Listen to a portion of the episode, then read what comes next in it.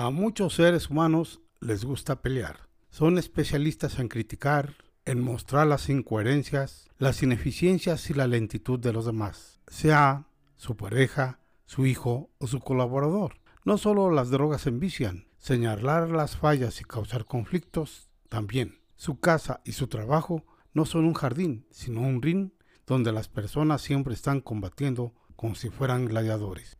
Hola, muy buenas tardes. Les doy la más cordial de las bienvenidas a mi podcast Recuperación. Soy su amigo el doctor Bonilla, quien en esta ocasión hablaré sobre ese combate crónico que se desarrolla en muchos hogares como consecuencia de la ansiedad y de los celos.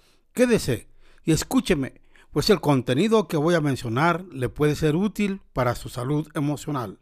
El ser humano no es solo cartesiano, lógico o racional, sino también es marcadamente emocional. El planeta emoción nos vuelve complejos en extremo, con necesidades especiales y lógicas incomprensibles y a veces incontrolables. Quien ama tiene un polo de atracción, rompe barreras, acorta las distancias. El amor implica el deseo de aproximación y si el deseo no fuera correspondido, hay incomodidad por la ausencia de quien se ama. Las expectativas no correspondidas generan nostalgia, pensamientos estratégicos para aproximarse y conquistar o formas crueles de celos. ¿Quien ama tiene celos? Sí, si consideramos a los celos como la búsqueda de la aproximación, entonces sí. Pero los celos como miedo a la pérdida, necesidad de control, cobranzas y atención exagerada son una desviación enfermiza de esa necesidad de aproximación. Existen, sin embargo, los celos ligeros, autocontrolados, inofensivos, lo opuesto de la indiferencia, no obstante, están los celos crueles, controladores, asfixiantes y egocéntricos. Los celos son una ineficiencia del yo como administrador de la mente humana. Una persona celosa puede pilotear aeronaves, empresas, pero no logra pilotear su mente en los focos de tensión. No es líder de sí mismo. Es un vehículo a alta velocidad que desgobernado es fácilmente propenso a los accidentes. No es sin razón que las personas que sufren crisis de celos hacen escándalo. Aunque sean intelectuales, exageran, se humillan, humillan al otro, presionan, suplican atención. Quien se siente amenazado, fragilizado, vive en función del miedo de perder. Y el miedo de perder genera la necesidad de controlar a quien ama, sea su novio, marido, esposo o hasta hijos y amigos. El miedo de perder lleva al fenómeno RAN a generar ventanas killer o traumáticas que aumentan todavía más los niveles de inseguridad de quien tiene crisis de celos. Quien tiene celos pierde al otro con más facilidad, pero lo peor de todo es que se pierde a sí mismo, en especial su seguridad y su dignidad. 2. Los celos son los más atroces agiotistas de la emoción. Una persona celosa puede compararse con un agiotista solo que en este caso de la emoción, presta su tiempo y después cobra caro a quien ama. Da su cariño, pero extorsiona al otro. Cobra un cariño diez veces mayor que aquel que prestó. Da su atención, pero exige atención exclusiva. Es claro que cuando damos, esperamos retribución, aunque ésta debe ser espontánea. Un compañero debería elogiar, inspirar y encantar a su compañera, observar que le gusta, si lo hace con, madurez, la retribución ocurrirá sin presiones y viceversa. Una compañera que es gentil, preocupada por irrigar el amor de su compañero, deberá recibir de vuelta el afecto y la dedicación de él. Sin embargo, esa contrapartida no debe ser exigida. Cuanto más se presiona, más se aparta el otro, pues la relación deja de ser irrigada a placer y pasa a ser dirigida por el estrés. Lo mismo ocurre cuando los padres están perdiendo a sus hijos por las drogas o por el alcohol. El miedo a la pérdida acelera la pérdida. Al ver que los hijos recaen, los padres se dirigen hacia el ataque mayor. Al sentir que los hijos les mienten, los ametrallan con críticas. Al notar que no cumplen sus palabras, quieren operarles el cerebro con palabras agresivas. Eres irresponsable, solo me decepcionas. Hay padres académicamente cultos pero incultos en cuanto a la administración de la emoción. Se descontrolan tanto en momentos de estrés que profieren declaraciones inimaginables a sus hijos como eres un delincuente. Van hasta las últimas consecuencias para intentar ayudarlos, pero solo empeoran las cosas. Los hijos son dependientes de las drogas y los padres dependientes de las críticas. Ambos están enviciados. La emoción de un ser humano celoso fluctúa intensa y descontroladamente. Cuando despierta, puede estar en la primavera emocional, ser gentil, delicado, atento, y en la noche en el invierno emocional, asestar críticas, acusaciones y cobranzas. Una persona celosa debería tener dosis generosas de inteligencia, no de irracionalidad. Al darse cuenta de que la presión no funciona, debería cambiar la estrategia, retirar de la escena las leyes de la cobranza, hablar menos y encantar más. Pero por desgracia, ocurre lo contrario. Cuando las cobranzas no funcionan, el tono de voz se eleva. Cuando no es escuchado, más usa la ametralladora de las críticas. Si no aprendemos a cautivar al otro, a sorprenderlo, a motivarlo, acabaremos por herirlo mucho más sin extraer una sola gota de sangre. El amor se asfixia no solo por las cobranzas. En las arenas de la crítica, el amor se desarticula. Donde hay presión excesiva de retribución, el amor se empequeñece. El amor nace en el suelo de la libertad y crece en el terreno de la confianza. 3. En el transcurso de la formación de nuestra personalidad, construimos núcleos traumáticos en la corteza cerebral, representados por un conjunto de miles de ventanas o archivos enfermizos que promueven las más diversas características. El bullying en la escuela, las pérdidas y las privaciones en la infancia son promotores de esos núcleos. También los genera una educación que no cuida la enseñanza eh, socioemocional. Los papás y maestros que comparan a sus hijos y alumnos unos con otros son intolerantes a las frustraciones, especialistas en criticar y reprender, que no saben elogiar cada cierto.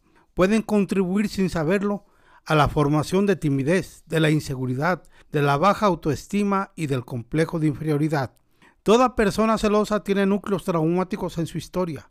Es carente desde el punto de vista emocional, tiene un agujero negro, semejante a los que existen en el universo. No convive en armonía en sus relaciones interpersonales, absorbe todo a su alrededor. Por el hecho de no estar bien resuelto emocionalmente, no sentirse importante ni tener conciencia de su valor, su sed de atención es insaciable. Está siempre en busca de más atención. Hoy está alegre, mañana deprimida. Todo lo que se hace por ella es insuficiente, pues el problema no está en el otro, sino dentro de ella misma. Una persona celosa, aunque sea culta y elocuente, no se gusta lo bastante como para ser independiente. Necesita del otro para respirar autoestima, para oxigenar su autoimagen. Sin el otro, su existencia emocional es un cielo sin estrellas, una cama sin sábanas, un camino sin senda. Quien tiene celos excesivos, con frecuencia no exterioriza lo bastante para tener un romance con su propia historia. Logra señalar las fallas del otro, pero no detecta el agujero en su personalidad.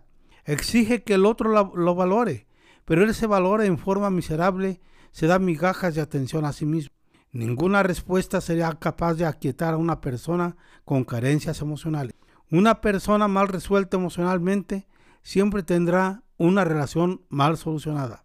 Si una persona educa a su yo para aprender a creerse, a valorarse, a tener un caso de amor con su historia y un romance con su salud emocional, sus relaciones serán cada vez más saludables. Si no tiene placer consigo mismo, ¿cómo tendrá placer con su pareja? Si no sabe aplaudirse, ¿cómo aplaudirá a quien eligió para vivir a su lado? Si no tiene sueños burbujeantes, ¿cómo alentará a soñar a la persona con quien convive? Un romance saludable comienza desarrollando un romance con uno mismo. Uno debe contemplarse como una persona increíble a pesar de sus defectos, para después apostar en el otro y tener un romance inteligente y sustentable. 4. El deseo de controlar a los demás, esposa, marido, hijos, compañeros de trabajo, es una necesidad, neurótica, por lo tanto, excesiva y enfermiza. Es posible ser un dictador viviendo en una sociedad democrática, y esa dictadura se expresa en el deseo de que todo el mundo tenga el mismo razonamiento, reacción, actitudes, velocidad para la resolución de los problemas, expectativas comprendidas. Tales personas son tiránicas. Las personas libres forman personas libres. Una persona libre no se queda mirando al cielo esperando a que llegue la muerte diciendo, oh cielos, qué vida tan difícil. No gasta energía inútil reclamando, sino construyendo. Tiene hambre y sed de vivir. Tiene proyectos de vida. Está motivada y es emocionalmente inspiradora. motivadora, excitante. No controla, libera a las personas con las cuales convive. Quien es pesimista, mórbido, negativo, conformista, tiene grandes posibilidades de absorber a las personas a las que dice amar. El complejo de inferioridad es la minimización de uno mismo y la sobrevaloración del otro. Cada vez que alguien subestima su grandeza y maximina la del compañero, surgen problemas en la relación. Quien se minimiza, mientras que se sobrevalora al otro, lo sofoca. Quien piensa que no tiene brillo, se incomoda con quien brilla a su alrededor. Claro que hay excepciones, pero debemos estar atentos, pues ese fenómeno es muy común. Muchas parejas que comienzan una relación llena de amor pueden terminar la saturada de peleas e intrigas. Si no tienen un romance inteligente en el cual uno invierte en el otro y aplaude el éxito del otro, los fantasmas mentales como el complejo de inferioridad, la timidez y la estima baja podrán aflorar y asfixiar el éxito del otro, generando la necesidad de controlarlo. Es el caso de los cementerios de romance. Les voy a narrar uno. Una joven tenía muchos celos de su marido, un inglés que destacaba en el fútbol americano. Ella no confesaba su celo, no asumía que tenía miedo de perderlo, no domesticaba sus fantasmas mentales y sus reacciones subliminales evidenciaban que no solo tenía celos de él, sino también de su ex. Siempre lo hacía menos cuando él salía en la prensa o cuando cerraba un gran contrato. Ni siquiera le aplaudía cuando ganaba un partido. Su complejo de inferioridad era tan grande que necesitaba minimizarlo para poderlo tener en su red. Un día, él se puso muy enfermo, que tenía el miedo de perderla, y ella por fin no lo soportó, lo dejó. Quien no se ama puede incluso aplaudir a su compañero en el escenario, pero lo sabotea tras bastidores. Tiene actitudes que minimizan su esfuerzo. Quien no se ama es rápido para señalar fallas, pero lento para exaltar. Un amor sustentable e inteligente debe prevenirse contra todas las formas de sabotaje. Debe impulsar los sueños o proyectos de quien ama. Debe entrenarse para alegrarse, incluso en las pequeñas conquistas. Exaltar las pequeñas conquistas de las personas con quien se eligió para vivir, incluso en los momentos en que se expresa paciencia, resiliencia, coraje, tiene mayor valor para la sustentabilidad del amor. 5. Ser altruista, solidario, generoso, sentir el placer de contribuir al bienestar de los demás, alegrarse con el placer ajeno, son características muy nobles de una mente saludable, las cuales hay que aprender desde temprana edad. En el presente caso, quien cursa con celos no sabe compartir sentimientos, intercambiar experiencias, entregarse emocionalmente y socialmente. Los celos conducen a una persona a atender sus necesidades en primer lugar, aun cuando piensa que lo está haciendo para proteger al otro, sea su hijo, esposa, marido, novio, lo, lo hace de manera equivocada, individualista, invasiva de la privacidad. Quien es celoso piensa primero en sí mismo, aunque no se dé cuenta de eso. Para terminar, agrego unas cuantas palabras al tema del egocentrismo en una de sus variantes como es la indiferencia. Hay personas egocéntricas tan insensibles que muestran una cara durante el noviazgo y otra en el matrimonio. Este tipo de egocentrismo es muy común, donde las personas que cursan con él se les considera como apóstoles de la indiferencia, aptos para ser directores de empresa o profesionistas independientes, pero no para tener un romance pleno y saludable. El amor nace y se desarrolla en el placer de entregarse y compartir. El amor es un intercambio de experiencias, nunca una vía de un solo sentido. En un romance saludable, los amantes son cocineros que preparan los nutrientes para compartir entre ambos el banquete del amor. Hasta aquí mis amigos, es todo por el día de hoy. Muchas gracias por escucharme y si les resultó útil e interesante para su salud emocional, lo invito a que lo comparta soy su amigo, el doctor Bonilla. Cuídese, no salga de casa si no es necesario. Y si tiene que salir, por favor, use bien el cubrebocas. Hasta la próxima. Vámonos.